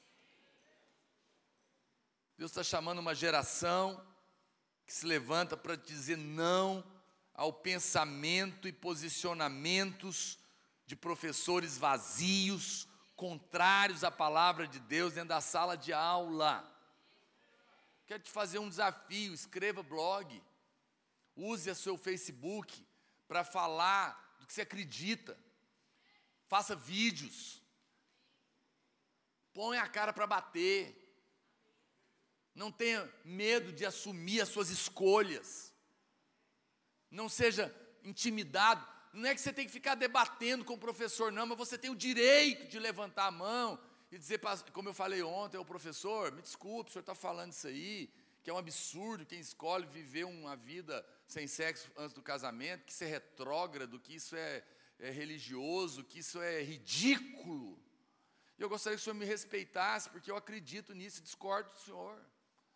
Eu, eu, respeito as suas escolhas, as escolhas que você faz para suas filhas. Se você, se você acha, professora, professor, que vida é ficar pegando a única coisa que você tem e, e fazendo sexo com um monte de gente a noite inteira, se esses são os valores da sua família, se esses são os valores que seus pais ensinaram para você, e os valores que você está ensinando para os seus filhos, é um problema seu. Mas você não tem o direito, professor, com todo respeito, de dizer que isso é ridículo, porque eu também tenho o direito de discordar do senhor, porque eu venho de uma família que, graças a Deus, estão casados há 25 anos, e a minha casa é muito boa de se viver, e os meus pais me ensinaram que tem um caminho melhor do que esse, e eu acredito neles. Então eu gostaria que o senhor me respeitasse.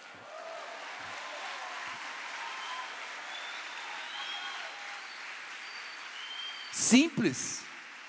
Veja, não estamos aqui entrando, em nenhum momento falei de religião. Nenhum momento falei, sou crente, me respeita. Porque isso pode ser tolice, percebe? Aí você já levou para o outro lado. A professora, sabendo, ela pode dizer, ah, é porque você é crente. Quem está falando disso? Aliás, cuidado com a senhora falar de religião, porque a senhora pode ser. A senhora pode ter problemas por perseguição religiosa, a senhora sabe disso, não precisa de eu falar.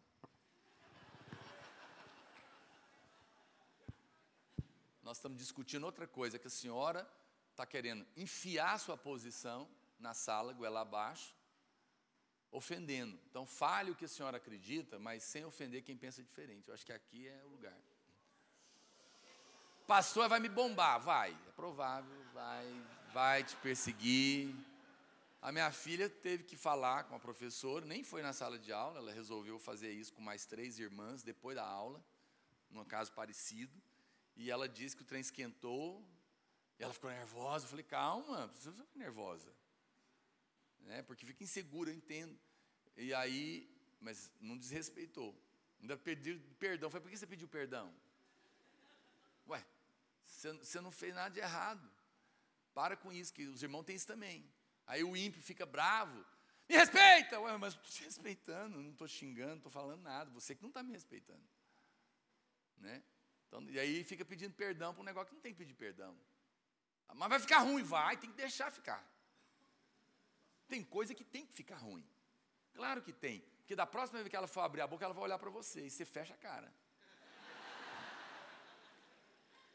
E aí diz que no fim da conversa ela perguntou: qual que é seu nome? Isso é igual aquele povo que o, o cara, tá, o guarda está fazendo alguma coisa, fazendo o trabalho certo dele. Não, é porque eu sou amigo do coronel, qual que é o seu nome, policial? Né? Como diz o outro, vou contar para ele. É uma ameaça velada, né? Qual que é o seu nome, minha filha? Ah, ela vai me perseguir. Deixa, porque você vai estudar, a resposta está lá. Se ela quiser te dar bomba na marra, nós vamos processar. Mas nós temos que largar de ser um povo acovardado. Ah, não, não vou mexer nisso aí, não, vai dar problema. Tem que mexer. Tem que dar problema. Tem que ser respeitado, porque nós temos que ser Daniel, debaixo da ameaça do decreto. Não vamos deixar de pregar, não vamos deixar de falar nossa opinião, não vamos deixar de colocar os nossos valores. Vamos fazer diferença. Nós somos sal. Enquanto nós estivermos aqui, não vai apodrecer completamente.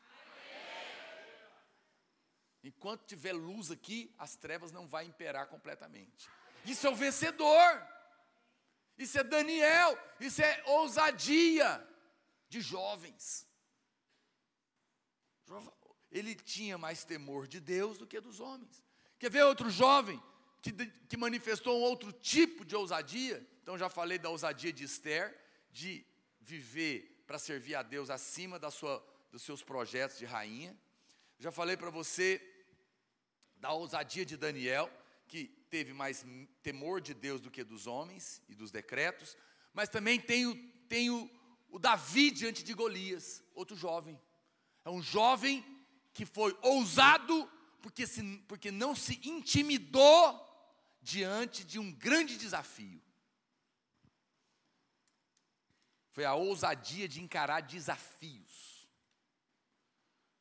Deus vai levantar jovens que têm ousadia de encarar grandes desafios. A Bíblia diz em Efésios, capítulo 20, 3, capítulo 3, verso 20: Ora, aquele que é poderoso para fazer infinitamente mais do que tudo quanto pedimos ou pensamos, conforme o seu poder que opera em nós, a ele seja a glória na igreja em Cristo Jesus por todas as gerações para todos sempre. O nosso país e a nossa geração é um grande desafio a ser vencido por Deus, pelo poder de Deus.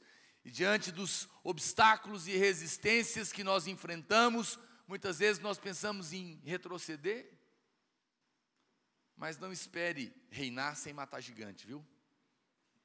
Se você quer ser rei no milênio, você vai ter que matar gigante. Quando Davi enfrentou Golias, ele enfrentou um grande desafio. Ele era rei? Não.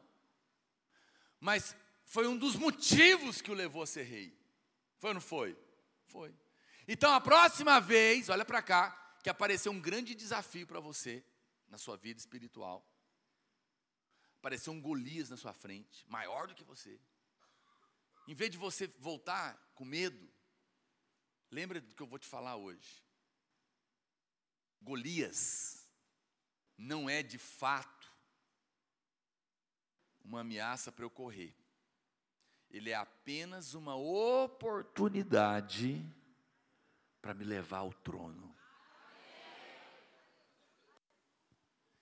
Desafios são oportunidades para te levar para o trono. Então, abriu a oportunidade, ela parece grande demais para você. Lembra, é Deus que vai fazer. É Deus que vai te capacitar. É Deus que vai te preparar. Entre por ela. Entre. A palavra do Senhor é tremenda. Deus vai fazer. O que, que Deus tem te desafiado nesses dias? Qual é o desafio? Tem algum grande desafio? São intransponíveis aos seus olhos? Deus está te desafiando a abrir algo na faculdade, na escola? Qual que é o desafio? Encare, se prepare para ele e confie no Senhor. Quarto, Elias. Elias não, ele foi ousado na batalha espiritual. Não é? Davi foi ousado no desafio, mas Elias foi ousado na batalha. Juntaram os demoniados, profeta de Baal, e confrontaram ele. E ele não fugiu. Ele falou: então vamos ver. Vamos ver quem é o Deus verdadeiro que responder com fogo. Irmãos, quando você entrar para fazer diferença, você vai ter problemas de pressões espirituais. E você tem que encarar, orando, jejuando e vigiando. Mas sem medo, porque a vitória não te será dada, ela já foi dada. Você sabe, nós lutamos numa posição muito confortável, porque Jesus já venceu a Satanás. Ele já venceu. E nós, e nós já estamos, espiritualmente falando, assentados com Cristo Jesus nas regiões celestiais, acima de todo principado e potestade. Já temos autoridade sobre todo o poder das trevas e nada absolutamente poderá nos causar dano algum. Nós já, nós já estamos numa posição, a vitória não é conquistada, a vitória é dada. É, é na graça de Deus. Eu não, eu, não, eu não lido com demônios na força do meu braço, mas sim no nome de Jesus. Agora, eu tenho problemas espirituais. Eu sei das ameaças do diabo. No dia que nós lançamos o projeto dos radicais livres nas universidades, eu percebi claramente a afronta do diabo. Quase perdi meus dois filhos num acidente trágico que Deus nos livrou de uma maneira incrível na, na, na, na rodovia. Eu vi. Foi um livramento monstro. E quando eu cheguei em casa, eu que a minha filha estava no carro atrás de mim, ela nem conseguia ela parar de chorar, porque ela viu a carreta enorme quase passando em cima deles. Foi um negócio assim assustador. Mas na hora Deus falou comigo: é só o diabo querendo me ameaçar, porque vocês tocaram numa área sensível. Estou entrando nas universidades Isso está acontecendo no Brasil inteiro. Isso não vai ficar de graça. Então, mas eu, estou orando, eu fiz as coisas de bar de oração. Estou posicionado, não vou intimidar. Às vezes tem que acordar de madrugada para orar, porque pressão.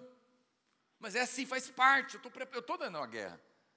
Olha para cá, quem está se envolvido no reino não está num parquinho de diversão.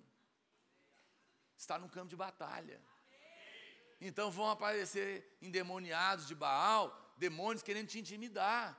Não vai intimidar, não. Resista ao diabo. Impõe a resistência com oração e jejum e ele vai fugir de você. Vai cair, vai cair. Nós vamos perseverar. Agora, eu estou na mão do Senhor. O diabo quer te matar, mandar te dizer, mas eu só sei que não sabia. Tem gente que vem falar, pastor, está sabendo, tive um sonho, o diabo está furioso com você, quer te matar. Eu falei, inclusive você também, se você não está sabendo. Eu quero te contar, que você está nessa lista aí também. Só você que não sabia que ele está furioso, querendo te matar, mas azar é dele. Eu sou a menina dos olhos de Deus, para tocar em mim, vai ter que tocar no olho de Deus. Só que os seus olhos são chamas de fogo. Não toca. Elias falou: então vai quebrar o pau. Não vou acovardar diante da batalha espiritual. Ousadia. Gente que fez história. Nós podemos e devemos ter ousadia na guerra. Não se intimide. Claro, que envolve oração e jejum, porque algumas castas só caem assim. Chegando no fim. Quinto jovem, Estevão, foi ousado diante da morte. Pegaram ele e mataram ele, ele foi um Marte. Mas ele não abriu mão de servir a Deus nem em face da morte. No Brasil ainda não estamos nesse nível, pode até ser que chegue. Mas, de uma certa maneira, existe muita morte para ser vencedor. Porque a gente tem que abrir mão de muita coisa às vezes. Apocalipse 2,11 diz, 12, 11: Eles, pois, o venceram por causa do sangue do Cordeiro e por causa da palavra do testemunho que deram, e, mesmo em face da morte, não amaram a própria vida não retrocederam, foram ousados. Quantas vezes nós desistimos na primeira contrariedade que a gente sofre? Quantos irmãos, por coisas pequenas, desistem de servir a Deus? Quero te fazer uma pergunta hoje. Até onde você está disposto a ir com Deus? Não me nos dê graça, não julgo, não sei o que eu faria. Meu desejo é responder. E eu clamo a Deus para que Ele me dê essa ousadia, se necessário for. Mas a Bíblia não para, a lista é enorme. Eu poderia falar de tantos jovens ousados. Hebreus capítulo 11 tem uma lista de jovens cheios de ousadia. Abel ousou dar para Deus o melhor, ousou desperdiçar o melhor das suas ovelhas para servir a Deus. Eu te desafio a dar o seu melhor para Deus. Sua tia vai falar: menino, você é tão nova, vai viver a vida, vai divertir. Ser crente, negócio de igreja todo dia, coisa para velho que não está morrendo, não tem nada a fazer. Você vai dizer: pois é, tia, mas eu resolvi ser Abel, vou dar os melhores dias da minha vida para Deus. Enoque, a Bíblia fala que Enoque andou com Deus por 400 anos e agradou a Deus e foi arrebatado vivo, foi tomado por Ele. Eu quero te fazer uma pergunta: aconteça o que acontecer, não vou fazer a pergunta não que eu já fiz, eu vou reafirmar para você. Aconteça o que acontecer, eu acho lindo isso, a Bíblia fala que Enoque andou com Deus e, foi, e já não era, porque Deus o arrebatou. Agora, você acha que Enoque andou com Deus dois anos? 400. Ele andou com Deus muito tempo. Eu quero te fazer um desafio. Tenha, seja jovem de fibra. Tome decisões ousadas. Hoje é dia de tomar resoluções, sabia? Resolução. Que é isso, pastor? Resolução eu, é, é quase que um voto. Eu vou andar com Deus. Por todos os dias da minha vida, aconteça o que acontecer.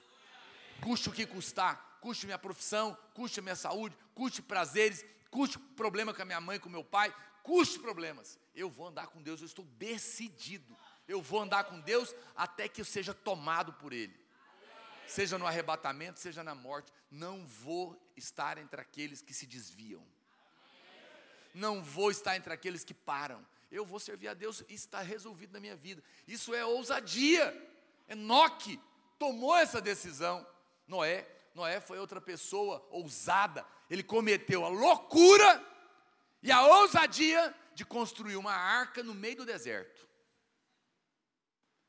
Por ordem de Deus. Na Bíblia, a arca hoje é a igreja, que está no mundo, mas está guardada do mundo. Cometa a loucura de ser ousado em viver, olha o que eu vou falar, em função de edificar a igreja. Mesmo que aos olhos do mundo nós estamos fazendo algo no meio do deserto. Eu admiro irmãos que até se mudam de residência só para ficar mais perto do prédio da igreja. Tem irmãos que são admiráveis. Ele literalmente programa a vida dele em função da obra. Ele está certo. Lá em Goiânia eles nos acusam de ser uma igreja que exige dos seus membros viver em função da igreja. E eles estão cobertos de razão. Porque nós acreditamos que é isso que vale a pena. Eu não falei que todo mundo tem a função de pastor? Todo mundo é chamado? Então todo mundo tem que viver em função da arca mesmo. Ah, mas eu tenho que trabalhar. Você não, você recebe para ficar lá. Azar é seu. Mas você não tem que ser chamado de ladrão. Eu tenho. Porque todo pastor rouba aos olhos do mundo. Cada um tem seus problemas, irmãos. Entende? Mas o fato é esse: Noé foi ousado porque ele decidiu ser criticado, receber os problemas, por viver em função da arca. Hoje, nós estamos aqui para desafiar uma geração de jovens que vai decidir viver em função de edificar a igreja. Ou seja, a minha vida, eu trabalho, eu estudo, eu faço, aconteço, mas está toda envolvida. Os problemas, as reclamações que eu, a maior, a maior parte das reclamações que eu tenho de pais dentro da igreja é que esses meninos gostam quer saber de igreja, igreja, igreja, igreja, igreja, igreja. Eu vou tentando ajudar ali a coisa, mas não tem muito jeito de fazer muita coisa não. Abraão, Abraão teve a ousadia insana para muitos de se dispor a sacrificar o seu único filho como uma, uma forma suprema de aliança com Deus, quando ele foi posto à prova. Todos nós somos provados por Deus na aliança. Ou Deus, antes de terminar o propósito que ele tinha com Abraão, testou e pediu algo muito valioso. E ele teve a ousadia de dar, e por isso se tornou o pai da fé. Deus tem coisas tremendas para fazer com você, mas Ele vai testar. Deus não faz pega, teste não é pega, teste você sabe que é Deus.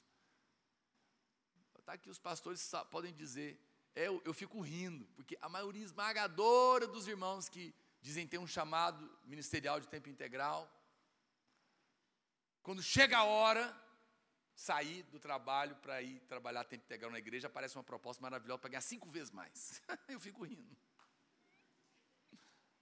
Eu falei, o Senhor é maravilhoso. Porque tem que fazer escolha. Tem que ter perda. Tem que às vezes ter prejuízo. Tem que oferecer Isaac. Muitas vezes. Tem que abrir mão daquele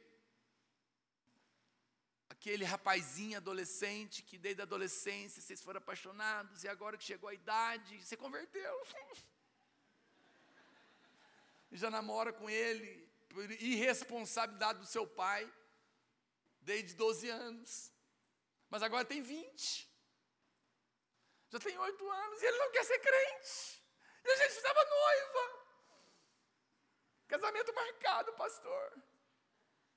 E ele falou que não vira crente nem morto. E Deus está me pedindo ele se eu quero cumprir o propósito. A minha pergunta é: vai sacrificar ou não?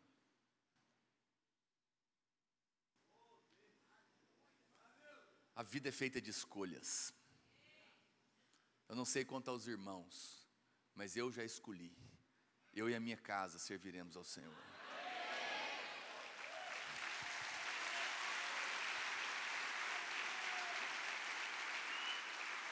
Vou chamar os irmãos do louvor, por favor.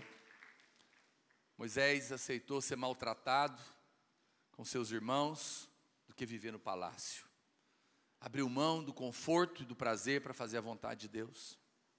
Josué enfrentou as muralhas de Jericó, travou batalhas incríveis para cumprir a promessa de Deus. Raabe, a prostituta, guardou seus líderes e foi Olha para cá, só um minutinho, deixa eu fazer só a última. Essa é uma mulher que vale a pena.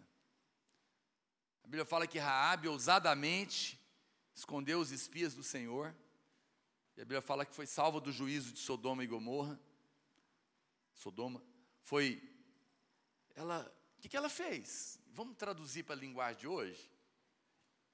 Os caras foram lá pregar o evangelho, né? não era o evangelho, era o juiz de Deus. Eram os enviados, eram os pastores. E os caras queriam pegar eles e matar. Ela escondeu eles, ela guardou eles.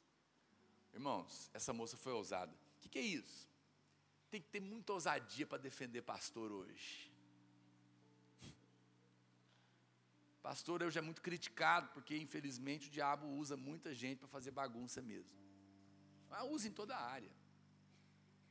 Mas será que você tem coragem quando alguém falar do seu pastor na sala de aula, falar que esse pastor é tudo gente esperta que está enganando a boa fé das pessoas simples e roubando o dinheiro dela, ou quando alguém perguntar para zombar de você, ah, você é crente, hum, você dá dízimo? Opa, vamos tocar aqui nesse ponto. Na sala de aula, universidade, você colocou sua posição, você não estava falando de igreja, Aí o professor fala: Não, só uma pergunta, você é crente, né? Sou crente. Ah, você dá dízimo? Aí todo mundo. Ou seja, vou traduzir a pergunta: Você é ignorante, enganado por pastor safado, idiota que dá seu dinheiro para a igreja? É, você é esse? O que você vai falar? Raabe teve a ousadia de falar, pense o que quiser, mas o meu pastor é homem de Deus. Porque se, eh, veja, eu não fale mal do pastor Luiz para mim, não vai prestar. Você não vai ouvir coisa boa. Eu sou pelos meus colegas, eu sou pelo pastor Aloysio, porque ninguém, ninguém, irmãos, eu falo para você aqui, eu posso falar porque eu não sou daqui, né, local, então eu fico em paz. Mas, pastor, não tem ninguém por eles, não. Só tem gente para meter o pau. Vai ver, não é? Não, esteja entre aqueles que honram seus líderes. Tenha ousadia. Isso não é puxar saquismo, não. Não estou falando de ser puxar saco. Estou falando de respeitar e reconhecer gente que está sendo usada na sua vida. Honre. E honra custa, viu? Vem trazer meia de cinco reais para o pastor de do aniversário, não. Quer te honrar?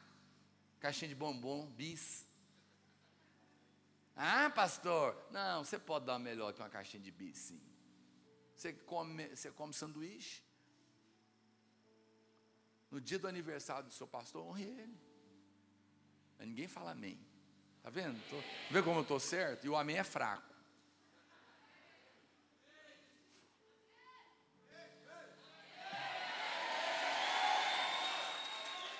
Quanto custa que você recebe, irmão? Tem preço. A Bíblia fala: faça participante das coisas naturais aqueles que te abençoam espiritualmente. Raabe foi alguém que entendeu isso. É a ousadia de honrar pessoas. Olha para cá. Se eu perguntasse assim para você, quantos aqui querem a unção do pastor Hermes, ou do pastor Azemaro, do pastor Francisco, a minha unção? Muita gente ergue a mão, mas eu quero te falar que unção custa. Qual que é o preço? O preço da honra. Você nunca terá o que você desonra. Você só terá o que você honrar. Mas honra é diferente de elogio. Elogio é barato, qualquer um faz. Ah, como você é uma benção. Ah, como você é mulher de Deus. Ah, te admiro tanto. Isso é elogio. Honra custa. Não custa só dinheiro, não. Custa estar pronto para servir de dia e de noite. Custa para dizer conta comigo e conta mesmo. Custa também quando você vai abençoar. Honra custa. Mas que, aquilo que você honra, você terá. Raabe foi colocada na lista de Jesus, na genealogia dos vencedores. E que mais direi? Hebreus 11 diz, 32.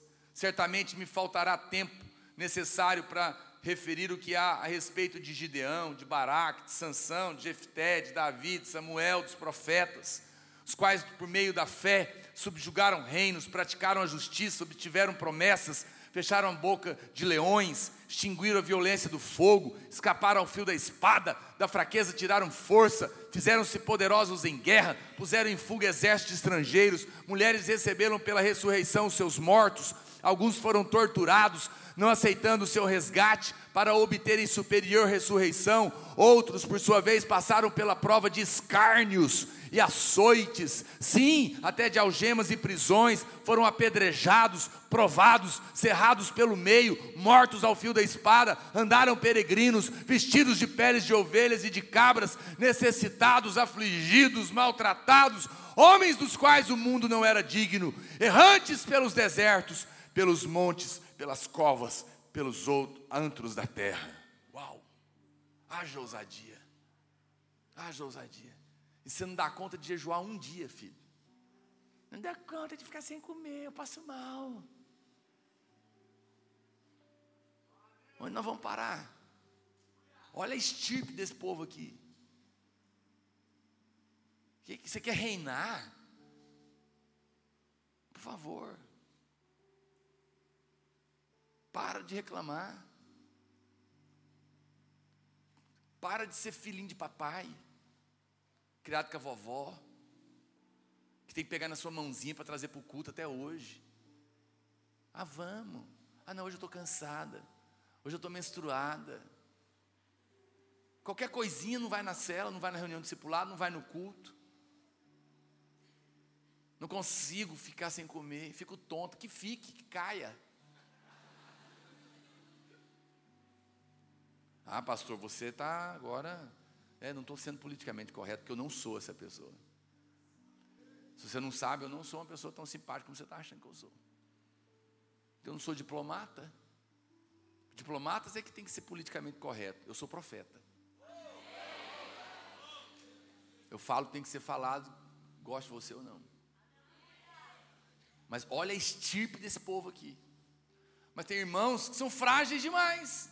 Não dá para contar com ele. A cruz dele tem limite. A cruz dele não, não deixa ele ser abusado. Tem muita gente na igreja que serve, mas tem poucos servos. Oh, não entendi. Servos são abusados. Como que eu sei que eu sou servo? É quando abusam da sua boa vontade, você continua servindo com alegria. Porque o servo a gente acaba abusando dele, não é? Porque você pede, ele faz, você pede, ele faz, e ele nunca reclama, você pede mais é para ele mesmo. E ele continua fazendo, sabe o que vai acontecer? Esse servo vai ser coroado. Então, se estão abusando de você, e você está reclamando, é porque você não é servo. Você só está servindo, mas tem limite. Mas se você está achando pesado, Dá uma lidinha em Hebreus de novo. A próxima vez que você achar que o pastor está exigindo demais, aqui o pastor exige demais. Eu já dou dízimo, ainda tem que pagar para vir em conferência. Ah, dá uma lidinha Hebreus. Olha a ousadia desses homens. Olha o que aconteceu com eles. Sabe o que eu acho lindo nessa lista dos heróis da fé? É que ela termina assim no verso 39. Coloca aí, Hebreus 11, 39. 39 e 40. Ora, todos estes que eu acabei de ler, que obtiveram bom testemunho por sua fé, não obtiveram, contudo, a concretização da promessa. Por quê? Por haver Deus provido coisas superiores a nosso respeito, nós aqui, ó, de Curitiba, para que eles, sem nós, não fossem aperfeiçoados, não, forem, não fossem completados. Olha para cá, essa listinha de Hebreus ainda está aberta. Cabe mais nome. Qual é a sua escolha hoje? Quero convidar você a ficar em pé. Até onde vai a sua ousadia em servir a Deus?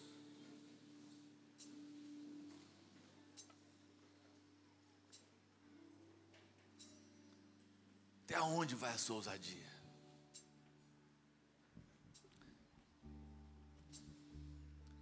Hoje é uma manhã que eu quero desafiar você a repensar sua vida espiritual.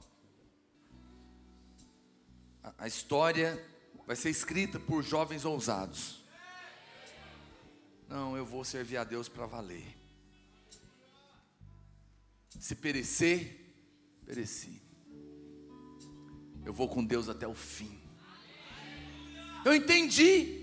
Eu não tenho que ser pastor tempo integral na igreja, eu sou, eu sou chamado. Não importa se eu vou estar numa profissão, se eu vou estar tempo integral na igreja, importa que eu saiba o que Deus me chamou para fazer e faça. E quando eu fizer, eu quero fazer, quero enfrentar as guerras, quero temer a Deus mais do que os homens quero encarar os desafios, quero enfrentar os gigantes, mas eu quero cumprir a carreira, porque como Paulo eu vejo a coroa, e por isso posso dizer como ele: a minha vida é uma vida no altar de Deus. Que coisa linda, que coisa preciosa essa frase de Paulo a Timóteo. Meu filho, a minha vida é uma vida de altar, dedicada a Deus. Gostaria de ministrar uma canção. Se você está consciente do que eu estou falando e quer tomar uma decisão nessa conferência, de ter a ousadia de servir a Deus intensamente, custe o que custar, de pregar o Evangelho ousadamente, quero que você Saia do seu lugar, mesmo que a gente fique bem cheio aqui nos corredores, apenas como uma atitude de fé. Venha dizer para Deus: Eu quero que o Senhor escreva o meu nome nessa lista de Hebreus. Eu quero participar. Eu vou pregar o Evangelho. Não seremos abalados. Fale com Deus.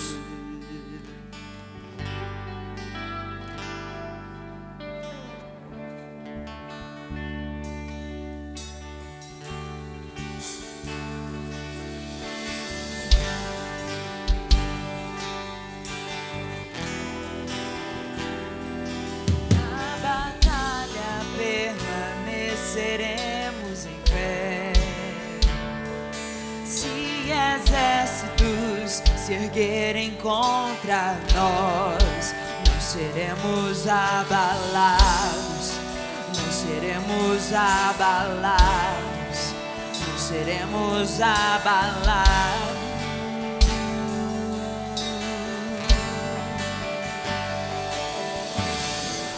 Quando